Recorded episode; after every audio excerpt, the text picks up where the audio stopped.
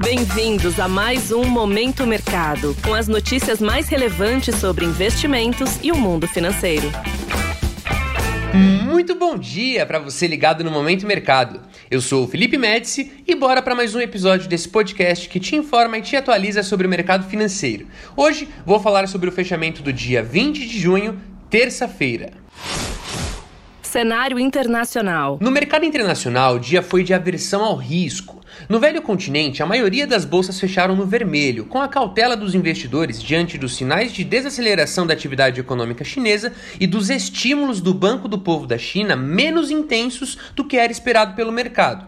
A autoridade monetária chinesa cortou suas principais taxas de juros em 0,10%, quando era esperado pelo mercado uma redução de 0,15%, frustrando os investidores. Em Nova York, além da frustração com a magnitude dos estímulos chineses, a cautela com o pronunciamento do presidente do Fed, que é o Banco Central norte-americano, Jeremy Powell, ao Congresso dos Estados Unidos que acontecerá hoje sobre os caminhos da política monetária, aumentou a busca por segurança. Os três principais índices acionários de Nova York fecharam em queda, com o índice Dow Jones recuando 0,72%. Como geralmente acontece em dias de maior aversão ao risco e busca por segurança, houve uma demanda aquecida por títulos públicos americanos e pelo dólar em detrimento de ações e commodities.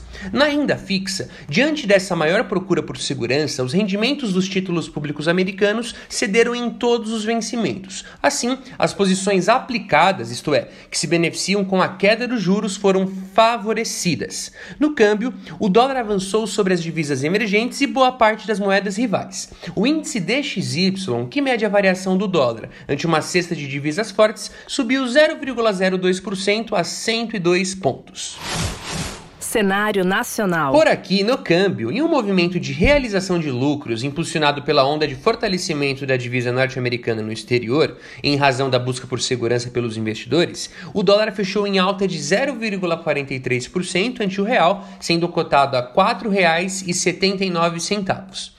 Na renda fixa, pela manhã, os dados favoráveis de inflação, com o IGPM recuando 1,78% na segunda prévia de junho, ante queda de 1,5% na mesma apuração de maio, sustentaram a queda dos juros futuros. No entanto, à tarde, as taxas dos contratos de DI futuro se descolaram das taxas dos títulos públicos americanos e apenas os vencimentos intermediários recuaram, com os vencimentos mais curtos e também os mais longos fechando próximos da estabilidade.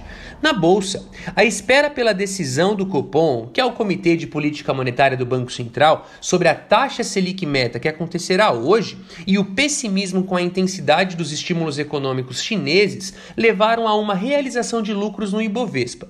O principal índice da bolsa local recuou 0,20% ao nível dos 119 mil pontos. Destaque negativo para a Vale, que cedeu 2,58% em dia negativo para o setor de metálicas e siderurgia em razão dos temores por uma desaceleração da economia chinesa. Assim, as posições compradas no principal índice da bolsa local foram desfavorecidas pontos de atenção. Se atente ao discurso do presidente do Fed, Jeremy Powell, na Câmara dos Representantes sobre os passos da política monetária norte-americana. Por aqui no Brasil, conheceremos a decisão do Comitê de Política Monetária para a taxa Selic meta. Além disso, haverá o evento da Confederação Nacional da Indústria sobre reforma tributária, com a presença do ministro da Fazenda, Fernando Haddad, juntamente com os presidentes da Câmara, dos Deputados e do Senado. Sobre os mercados, agora pela manhã as bolsas asiáticas fecharam mistas, com perdas consideráveis na China e em Hong Kong, em meio à decepção dos investidores com a magnitude dos estímulos à economia chinesa. As bolsas europeias abriram em queda após a inflação ao consumidor do Reino Unido, CPI na sigla em inglês, superar as expectativas dos agentes, sugerindo possivelmente novas elevações de juros na região. Os futuros de Nova York também operam em baixa, com os investidores à espera do discurso de Powell no Congresso. Desta forma, termina o Momento Mercado de hoje. Agradeço a sua audiência e um excelente dia. Valeu! Você ouviu o Momento Mercado com o Bradesco.